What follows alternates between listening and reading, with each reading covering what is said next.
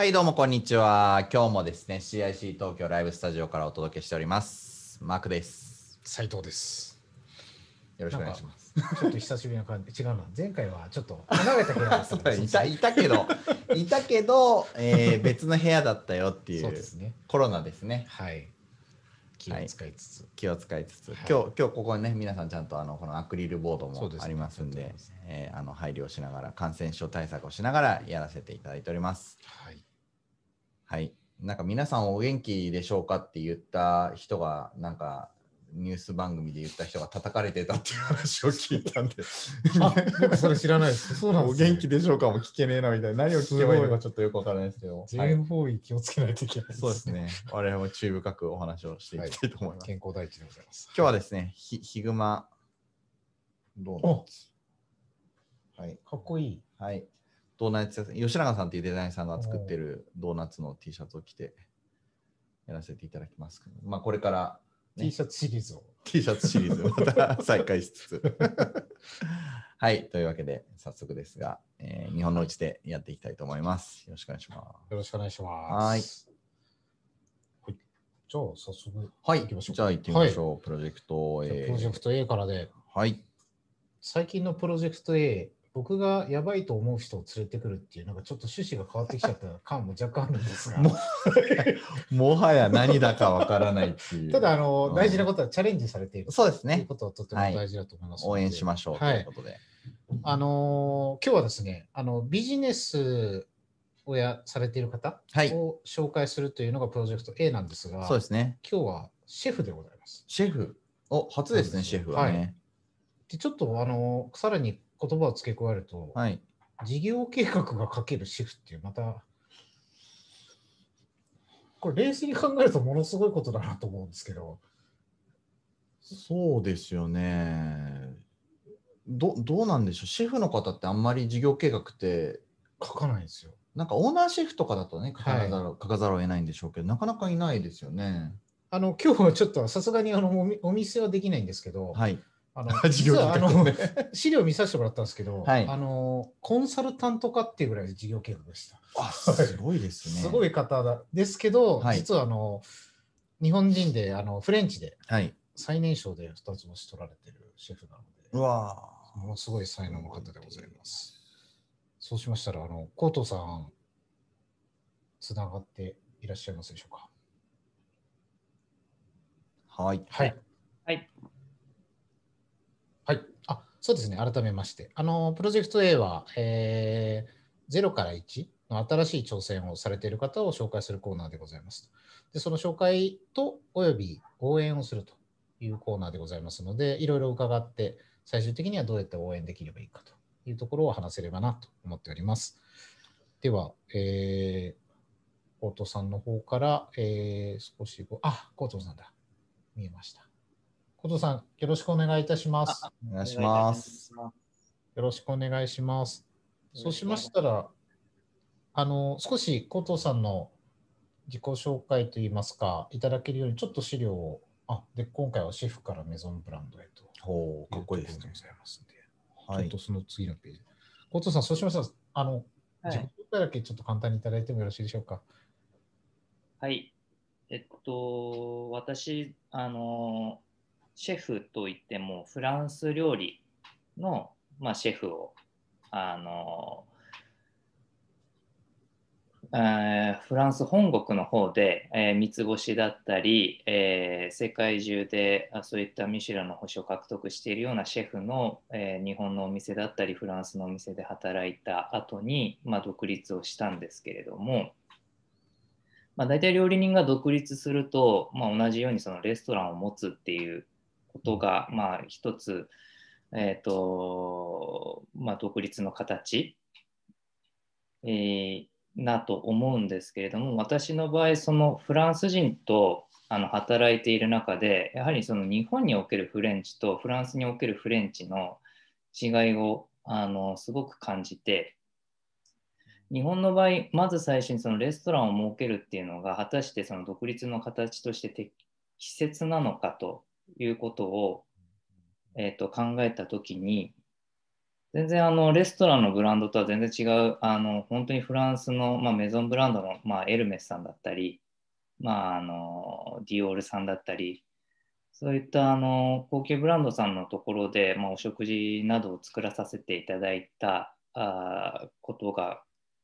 勤めていた時も結構多くありましたので、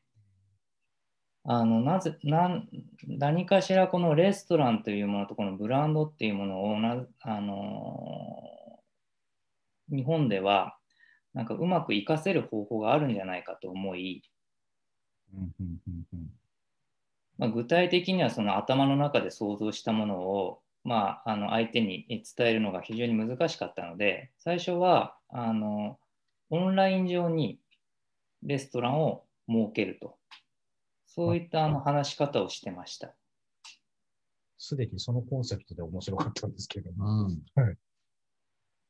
で、オンライン上にそのレストランを設けるってどういうことなのっていうはことが、やはりあのお客さんからあのそのホームページなどを見て、え実際それはどこにお店があるのかと。うん。まあ、それがあのある意味その希少性につながっていって、うん。私はそのお店を持ってませんと。うん。でその求められたところに、えー作りに行くっていうスタイル、まあ、それがあの何でしょう。あのホームページを通して、えーその後にお客様一人一人とあのしっかりと話し合いながら、まあ、オーダーメイドで作っていくっていうことがあのできるようになってレストランだとどうしてもそのレストラン側からそのお客様に向けてあのこういった料理をうちのレストランを提供してますよっていうことが多かったんですけれどもはい。あのこのお客様一人一人とその会話をしながら料理というよりはまあ食事を作り上げていくはい。これをすることによって、まあ、私の場合そのレストランのその空間というものもなかったので場所もその一つ一つあのの食事に合わせた場所を今回はじゃあ美術館でやりましょうとかはい。はい。あーメゾンさんのブティック内でやりましょうとかはい。そういったものをすることによってすごくそのたった一つの食事が思い出に残るうん。この思い出に残るっていう食事っていうものがお客様だけじゃなくて一緒にあのあの私と一緒に料理を作ったり、まあ、サービスをしてくれてるスタッフたちにとってもすごく心の中にあの思い出として残ると。これは何かあの新しい価値をあの日本におけるフレンチで作っていけるのではないかとはい。あのまあ、実際、えー積み重ねていく中で、えーまあ、革新に変わり、うん、でうん具体的にはまず最初はそういった食事を作り上げるっていったところからスタートしたんですけれども、えーその後に、まあ、オーダーメイドではじめコートというブランドが食事以外のものも対応してくれるよと。うん。うん。具体的には、じゃあ、ウェブのデザインだったり、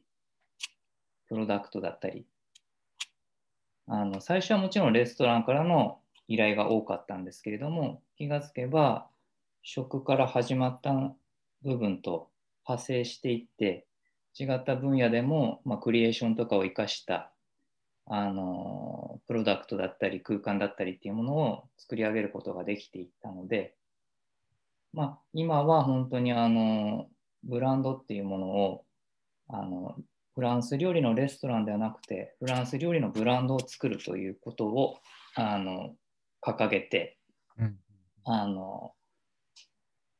4年くらいですかね今経ってまあちょっと次のステージに向かっていこうかなっていうふうに考えてます。ありがとうございます。はい。なんか今、実はあの、いろんなはい。投資家の方も含めて、はい。実は、コートさんのチーム作りに出資したいって方も多くてですね。ちょっとなんか、いくつかちょっとページを見ていただくと、なんか、コートさんのクリエイティブを含めて、まあ、もともとはドミネク・ブジェ東京で、うんうんあの、星を取られて、その後独立をされたり、まあ、いろんなプロデュースをされているんですが、うんうん。そその次とか、あ、で、先ほどの、あ、こちらですよね、あの、はじめコートブランドで作られて。そうですね。はいこれロゴですね。はい。その次とかで、僕はちょっと実は、あの、これはすでに感動してたんですけど、はい。あ、これはどういう、なんか活動といいますか？この先ほどちょっと申し上げたオーダーメイドっていうところで、はい。あのーこの作品を作らさせていただいたときはあのーハーブを育てている会社様からのご依頼だったんですけれども、うんこの、まあ、16種類ぐらいあのハーブを新しく、あのー作られて販売している方だったんですが、その16種類一つ一つに合った料理を考えてほしいと。で大体こういう依頼が来ると、まあ、本当に、あのー例えばバジルっていう構想であればトマトと相性がいいのでトマトの料理とかを、まあ、提案することが多いんですけれども私はそういった、あのー今回の16種類のハーブ一つ一つに、まあ、自分なりにそのルーツっていうテーマを置いてでこれはあのボリジというあのハーブをあの中心にした料理なんですけど、ボリジっていうのはまあ地中海で取れるハーブなんですね。なので地中海で取れる素材に近い日本の食材だったりをあしらってあのお皿の上でということではなくてあの空間を用いて表現した、まあ、料理です。ありがとうございます。続いて、あ、こちらも、僕はちょっとここが久しぶりにお会いした場所なんですけど、これはどういったものになりますでしょ僕が、あのー今手がけているものでほとんどその頼まれることが多いのが、やはりあのプロデュース案件だとしたらやっぱりレストランの案件が多いんですけれども、あのーレストランの、あのーお店を作っていくときに、まあ、全てとは言い難いんですけれども先にデザインが決まり、で一番最後に厨房が決まっていくっていう流れがすごく多く見受けられていてであの私としてはその作り手の立場からするとやはりあの厨房から先に考えてどういった料理が生まれるか、えーそのために必要な厨房機器だったりあ調理器具だったりえーそれが提供できる客席数だったりっていう逆算で設計される方がものすごくあの少ないんだなと。で先ほどあのオーナーシェフっていうのも初めてやはりあのお店を作られる時になかなかそこのタイミングで、えー、と厨房会社さんとか打ち合わせしてたとしても自分が使った器具とか機器でしかあのやはり慣れているのでうん。うんなかなか新しい挑戦を自分のお金を使ってあの作り上げるなかなかの投資額になってしまいますからそれができないんだなと。うん。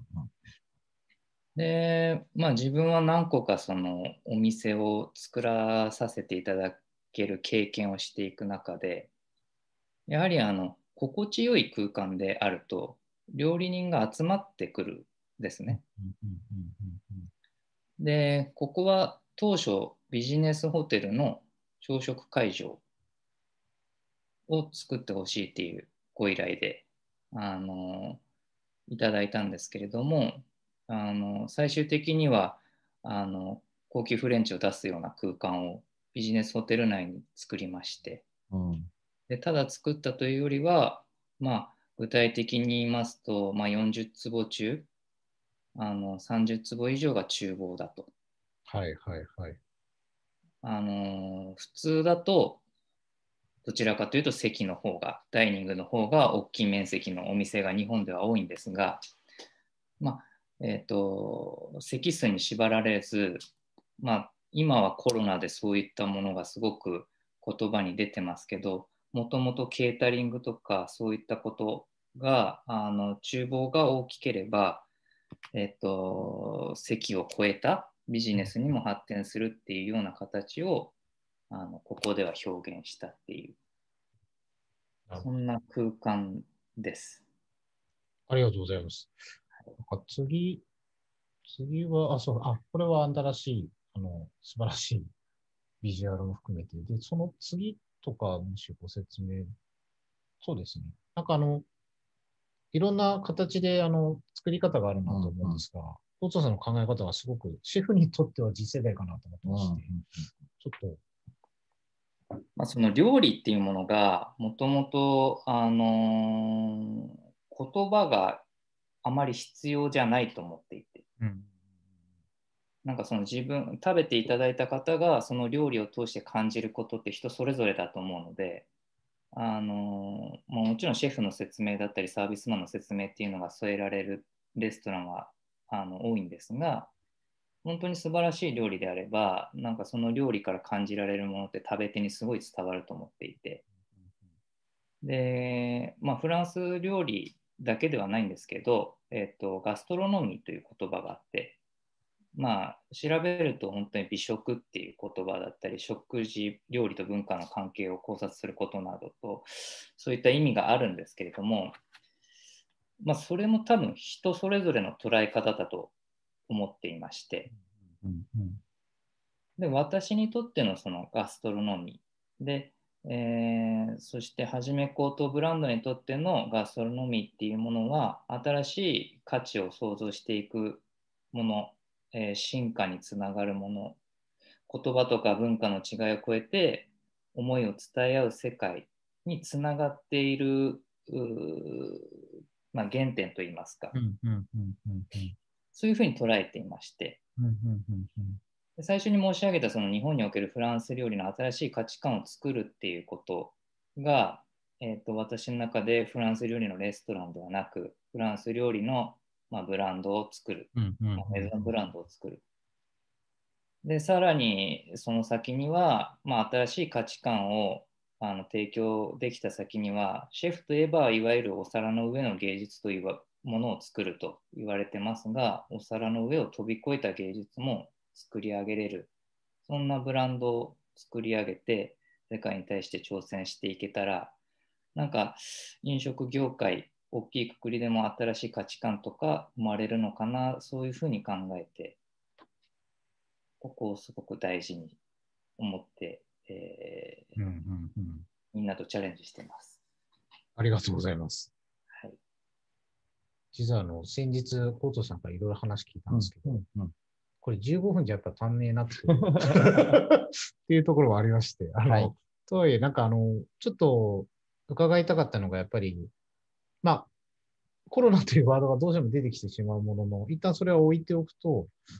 やっぱりシェフも次の時代に向けて新しい動き方が始まっている中で、まあ、なんか、コトさんってすごく、僕にとってはその先端、最先端を行かれていて、で、どちらかというと、やっぱり今までの既存の考え方よりは、次の世界へっていうのを作ってらっしゃる方なので、はい。なんかあの、今日ちょっと15分でのご紹介で大変恐縮だったんですけど、はい。あのー、コートさん自身の次のチャレンジでいくと、こういった、あの、メゾンブランドを作っていくというところをされている方なので、はい。まあ、ぜひちょっと今後、コートさんの活躍も含めて、ホームページとかで随時、まあ、インスタも含めていろいろされてると思そうですね、はい。あ、承知です。ぜひちょっと、あの、僕もすごく興味がある、あの、チャレンジなので、はい、ぜひ、コートさんのプロジェクトを追っていただけるとありがたいなと思っております。お願いします。コートさん、すいません。ちょっと短い間でしたが、はい。ありがとうございます。は。はいありがとうございます。はい。はい。またよろしくお願いいたします。はい。失礼いたします。ありがとうございました。は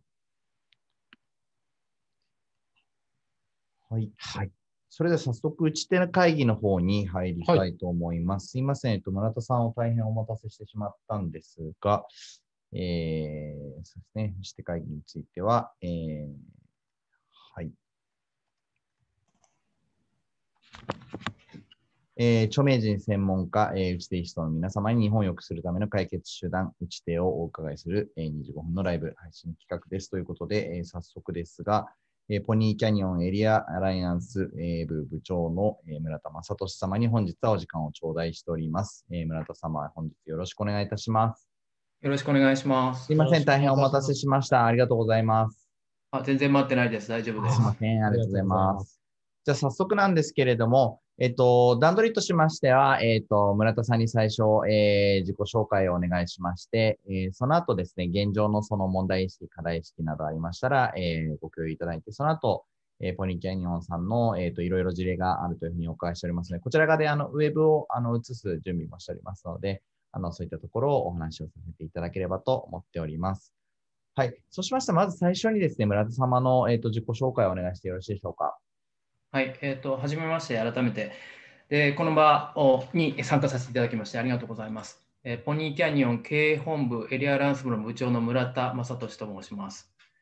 えっ、と、以前この番組に出られた沖野修也さんと、えー同世代です。あまあ、沖野さんとも仲良くやらせていただいてますけど、あのポニーキャニオンに1990年に入社して、えーずっとあ、まあ、あの音楽畑を歩いてきました。うんで、まあ、地域活性化事業っていうのは2015年にローンチをして、えー今、えー6年目になりますね。で、えーまあ、全国、まあ、国もそうなんですけれども、150案件ぐらい今までやらせていただいて、まあ、エンターテインメントという見地で地域を活性化するっていうようなことを、えーやってます。まあ、広告代理店さんとはちょっと手法が、えー違いますので、まあ、そんなところで共感をいただいた、えー地域の団体の方、自治体の方と、えー一緒に、えー日々前進しているかなという感じです。はい。で、まあ、あの、すいません、直前にですね、あの、パワーポイントとかないんで、なのかって言われて、えーちょっとすいません、何の準備もえーしてないので、えーできる限りですね、ちょっとお二方とクロストークをしながら、ぜひ、えーはい。あのうまく着地できればというふうに思ったりしています。ありがとう。まあ、お話ししたみたいにあの私たちの会社ポニーキャニオンというのは、えー創業52年目になっていて、えーまあ、総合エンターテインメント企業という言い方をしています。もともとはあレコード会社です。ですから40代より上の方は、えーレコード会社というイメージがあって、うんそれより、えー下の方はほとんどが、まあ、多分アニメの制作の会社というふうに思われていると思うんですね。まあ、あのそんなふうにして音楽から映像書籍、イベント、そしてアニメーション、えそういったコンテンツを制作するノウハウがまた知らしめる、えーまあ、ことができる、そんなものがあの社内にナレッジとしてしっかり積み重なってます。で、それを、えー地域活性化に転用しているっていうのが私たちの部です。はい。で、まあ、あの林さんとお知り合いになったのも、あのその地域活性の方、まあ、あの福井新聞の方をハブにして、えーで、それからまあ沖野修也さんを経て、で、林さんっていうような流れはい。でした。はい。で、まあ、意外にしあの共通の友人がいっぱいいたりとか、はい。あのいたんで、ちょっとびっくりしてたっていう感じです。もうままさに先週はい。知り合ったばっかりっていう。そうなんですね。すごいホットな。そうなんです。じゃあ、なおさらクロストークした方が。そうですね。ぜひお願いします。はい。すごい。まあ、一応あの、の私がえ最初にプレゼンテーションをするのはここまでっていうところで、あとはまあなんかちょっといろいろお話ができればと思ってます。はい。よろしくお願いします。ちなみに、あの、150の地域というのがも、まあ、すでにものすごい数だなと思ってるんですけども、はいあの、まあ、全国の自治体って1700を超えますけれども、まあ、もうちょっとでその 1, パ1割になるかなっていう感じかなと。で、まあ、あの首都圏もやってますけど、北はですね、宮城県、はい。えっ、と、南は、えっと鹿児えっと宮崎県までか、はい。えー。やらせていただいていてっていう感じです。はい。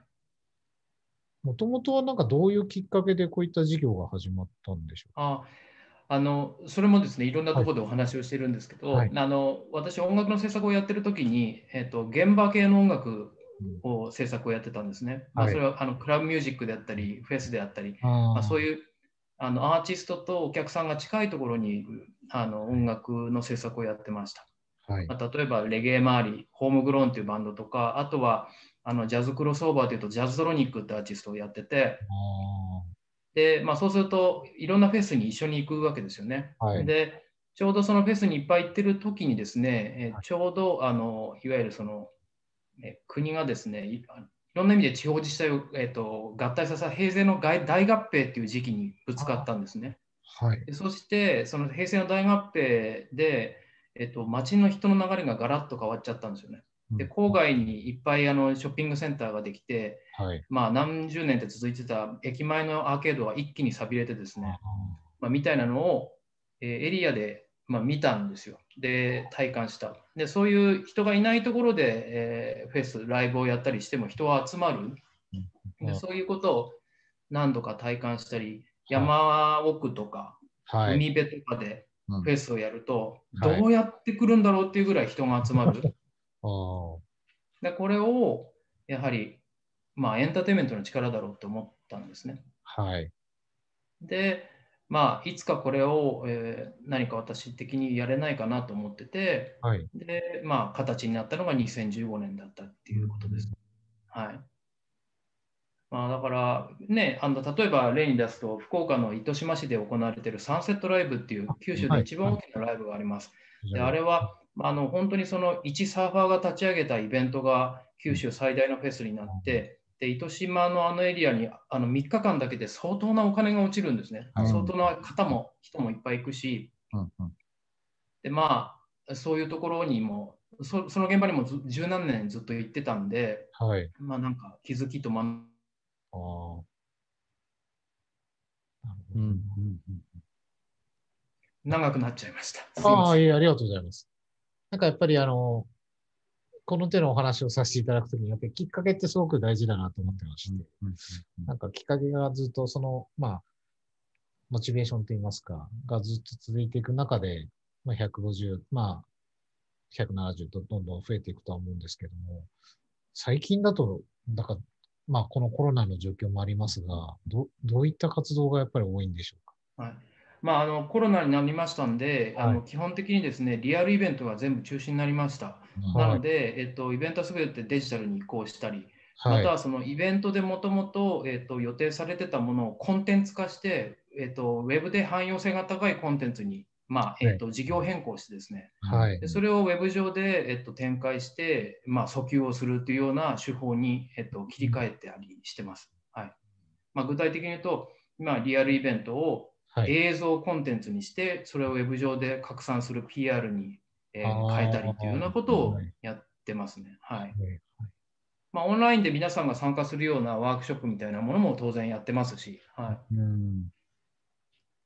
なんかあの、個人的には実はあの、オンラインの物販フェスをいくつかやらせてもらってることもあってですね、なんかあの、ネット上で何かをやるっていうのも一つあるんですけど、そこになんかリアル、リアルの感覚をどう入れるかみたいなところは個人的になんかすごく大事だなとバ。ランス難しいですねう。んだからやっぱり入れていかないとリアルの要素をね、やっぱり入れていきたい部分はありますよね。そうなんですよ。うん。だからやっぱりそういう時にやっぱコンテンツの力ってうすごく必要ですし、ん。うんあの、そこがどう感じられるかが、すごく肝なんだろうなと思ってるんですけれども、なんか今、そのオンラインになって何か感覚的にその同じ、まあ、地域活性とかいう目的は変わらないと思うんですけれども、なんか、リアクションも含めてなんか変わった点ってあったりされるんでしょリアクションは、でも逆に言うと、なんかリアクションはより鮮明になった感じがしますね。うか。あうん、そうですか？はい不備があったら不備があったでも、それはそれで、まあ、すぐこう返ってくるし、はい。でまあ、あとアンケート取ってもすぐ集計もできるようになってますし、はい。まあ、あのそういうところで言うと、あの白黒はっきりするのはすごくああの、あ。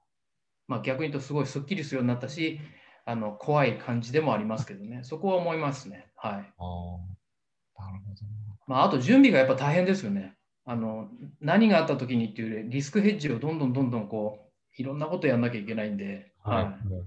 あのデジタルの場合には。はいまあ、あのそんなことぐらいですかね。はいうんそうか。確かにダイレクトにはなるのか。結構あの、宮島修也さんとかなんかいろいろちょっと見させてもらいただいたんですけど、なんか、コミはいュニケーションの方法も変わってたりするんですかね、地域の方とも。ああ、でもそれは変わんないですね。あのやっぱエリアはエリアで、あのはいこのさ半年ぐらいで、まあ、1年ぐらいのこのパラダイムシフトで、はい。もうあの、まあ、インターネットへのリテラシーもめちゃめちゃ上がりましたし、コミュニケーションの取り方も変わりましたから、そこはもう全然ストレスはなかったですね。はい。まあ、特にあの私たちはその自治体の方とかあのいわゆる世界が違う人たちとのお付き合いをすごいしているので、はいまあコミュニケーションに関してはともかく、まあ、いろんな意味でこう業界言葉を使わないとか 分かりやすく言うと、はい。敷居を低く話をするとかであの心がけてはいましたけど、まあ、あのなコミュニケーションスキルは逆に上がったのかなって思ったりもしてますけどね。はいそうか、まあ、いろんなものが鮮明になると、まあ、曖昧なものを一方でちょっと具体的にしていかなきゃいけないのももしかしたらあるかも。うん、そうですね。あとはまあその観光の PR とかっていうことで言うと、もう今どこに行くっていうことができないですから、まあ、例えばそのエリアのものを買ってもらう、まあ、ふるさと納税の件もそうですけど、はい。まあ、それ以上にやっぱりあのそのエリアを忘れさせないっていうようなあのプロモーションの手法、どれだけ刻み込んで、まあ、いつちょっとこのコロナ禍、えーはい。抜けられるか分かりませんけど、抜けた時に行き先の一つとして、えー加えてもらえるように印象づける、忘れさせない、だ継続する、まあ、そういうようなことをなんかプロモーションとしてはあの常にあの頭の中に入れてやってます。はい。そうか、でも忘れられないって結構大事ですね、確かに。うん。はいなんか今、観光地とかの検索の数字見てると、はいあの、すごく数字下がっていて、検索の数字自体が。だからそもそもその想起してもらえないっていう状態になってきているなっていうのはあるので、あの、うん今おっしゃられてる忘れさせないっていうところはすごくわかるなっていうところありますね。うん。まあ、だから、まあえね、そ忘れさせないために映像を作ったりするのもそうでしょうし、リはいあのまあ、ウェビナーもそうですし、まあ、ともかくアクションを続けていく、点を、えっと、ともかく打ち続けて線にしていくっていうことをあの心がけるっていうことは常に働きかけてます。ただ、まあ、自治体を例にして言うと、やはり全国にやっぱこのコロナ禍が、えーやっぱもういっちゃってますんで、はいなかなかその、まあ、関係人口であったり交流人口であったりっていう方に、まあ、お金を割いたり人を割いたりっていうことがちょっとできづらくなってるっていうのはありますよね。うんはいまあ、予算も逆に途中でそちらに割かれてしまったり事業が停止してしまったことも何件かありましたんで私たちも。はいはいうん確かに今、そうですよね。どこに自治体として手を打っていけばいいのか、地域活性としてやっていくのが正しいのかって、もうみんな暗中模索というか答えがないというような状況だと思うんですけども、例えばその、えーこうセンターピンというかですね、どこをめがけて村田さんの場合やっていったらいいっていうような、こう仮説っていうのはあられたりするんでしょうか？いやでも一方で言うとですね、はい。やはりこのテレワークが定着している、まあ、うん首都圏でいうと45%の企業がやっぱりやってるっていうふうに言ってますけれども、まあ、その人たちはですね、あもう東京にいなくていいんだって意識になっていて、うんえっと、大体100から150キロ圏内の、えっとまあ、大都市周辺のエリアの、まあ、いわゆる 2, 拠点え2拠点居住としての,、あのいわゆる注目がめちゃめちゃた注目度が上がってるんですよね。はい。だから、そういうところに、えっと当たっている自治体っていうのは、まあ、すごくこうあのアグレッシブに移住またはその関係人口を増やすための施策は打ってますね。はい。うん。まあ、あとワーケーションもそうですけど、はい。だから、まあ、首都圏でいうと茨城、千葉、えー群馬、また長野、山梨、静岡っていうあたりですよね。うんうんうんうんうん週に1回、また2週間に1回会社に行けばいい、それ以外はオンラインで全部できるっていうような人たちはみんなそういうところ。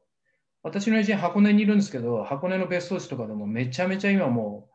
いい感じで動いてるみたいですし、軽井沢もやっぱり別荘地がいろんな意味で動いてると。あーまあ、リアルで聞いてるんで、うんあやっぱそうなんだなってちょっと思ったりしてますね。まあ、東京都もね、この間、あの転出が転入を超えましたもんね。うんうんあそうなんですね。ちょっと不明はい、だから、まあ、そんなこと考えられなかったじゃないですか、今まで。そうですね。でその出てく人たちがどこに行くかっていうと、まあね、あのニュースでよく捉えられてるのは埼玉県が今増えてると、はい埼玉県の南側の人たちがすごく増えてるっていうけど、それ以外でもやっぱみんな増えてるんですよね。うんだからまあ、先ほどのお話に戻りますけど、周辺の東京周辺の100から150キロぐらいの自治体は今がチャンスと思って、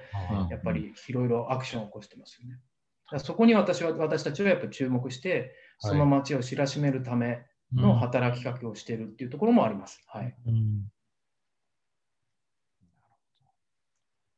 あけ結構今、ど具体的にはなんかご紹介いただけるようなプロジェクトってあったりされますでしょうか？プロジェクトは、まあでもあの、例えば茨城県の神栖市はいとかを、神栖市っていうのは、えっと千葉と茨城の境にあるんですね。はい。であの香取市っていうところと潮来市っていうのとあ鹿島市、それから銚子、あの辺にあるんですけど、あの鹿島臨海工業地帯があるんで、税収が豊かな町があるんです。でそこのあのプロモーションやってますね。はい、でそこで言うと、やっぱり町を知ってもらうこと、まあそのはい今まさにチャンスだからっていうことであの、そういうようなプロモーションも今、磨けのフェーズに入ってますね。ちょうどこれから3月31日までが一応自治体でいうと締めになりますから、そこまでにさまざまなコンテンツを活かしながらやっていくと。うん。まあ、あと町の良さを地元の人に拡散してもらうための SNS 講座を実施したり、まあ、インフルエンサーの方を講師に招いてのワークショップをやったりとかしてますね。あじゃあやっぱり忘れさせないっていうところの軸がやっぱり一つ強くあって、そのはい。認知を取りに行くっていうところが今大事だよっていうところが、村さん的なうんこう、こう打ち手というか必要に思っているっていうことなんですかね。はい、うん。そうですね。あとは、まあ、あの次世代の人たちに対しても、きちっとその町の良さみたいなものを植え付ける、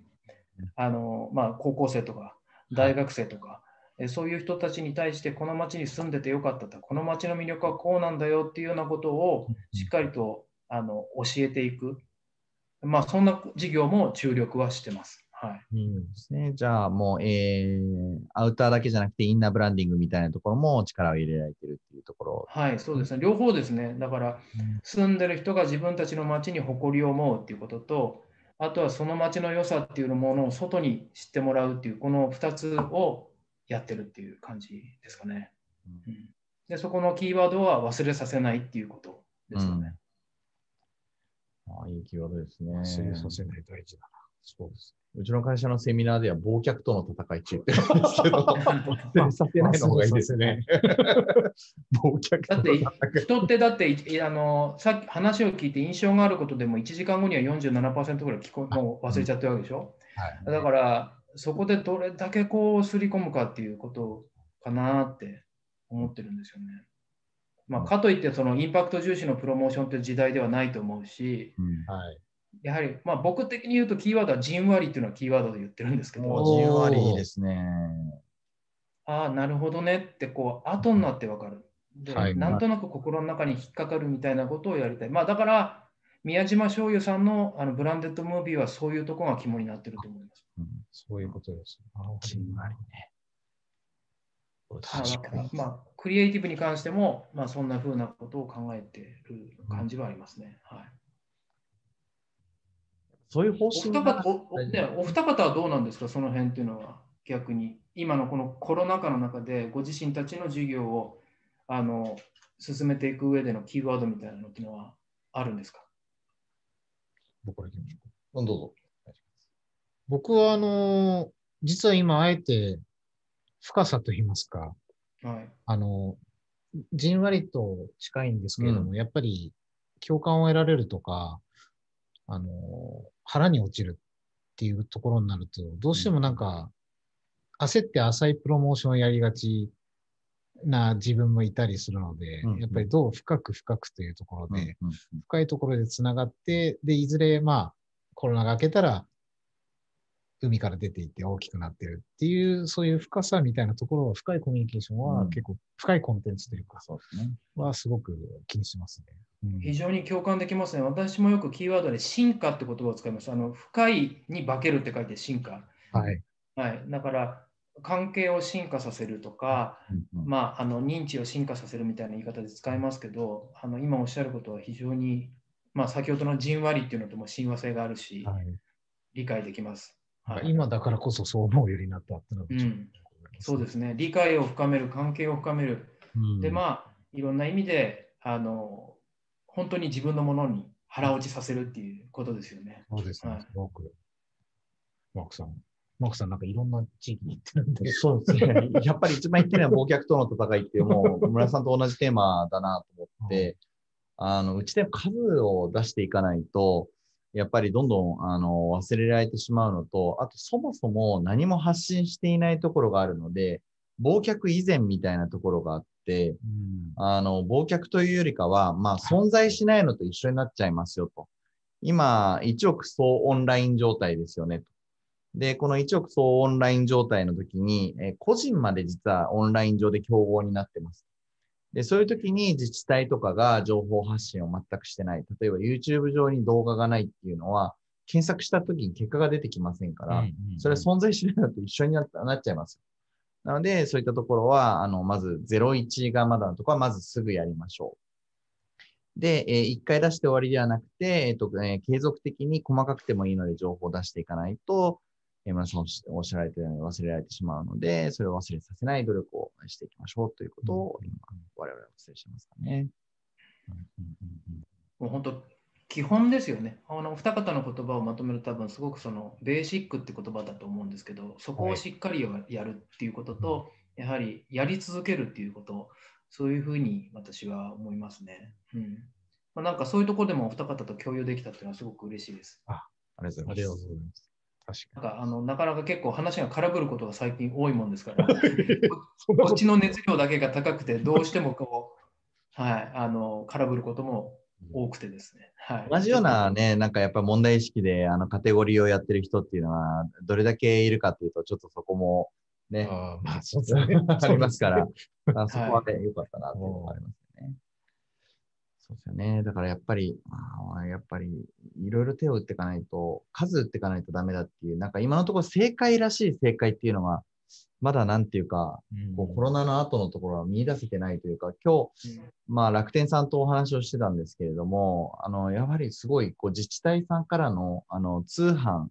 やりたいですよっていう問い合わせが、えー、10倍とおっしゃってました。うんまあまあまあ、そうですね。10倍かと。はいまあ、それそうだよねやっぱこの危機になって、自治体自体が EC サイトをやって、地場のものを売るみたいな、まあ、そのくらいの危機意識で皆さん動かれているので、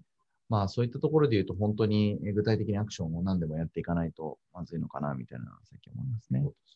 まあ、一方で言うと、事業ローンチっていうのは、あのまあ、ぶっちゃけ簡単だと思います。うん、だけど、それを知らしめるっていうことが多分一番大変なんですよ。そうですねで。それで言うと、きちっとマーケット、マーケティングの視線なのか何なのか、うんまあ、きちっと訴求したい相手のことを理解して、事業を起こしている人がどれだけいるのかっていう話ですよね。うん、うん、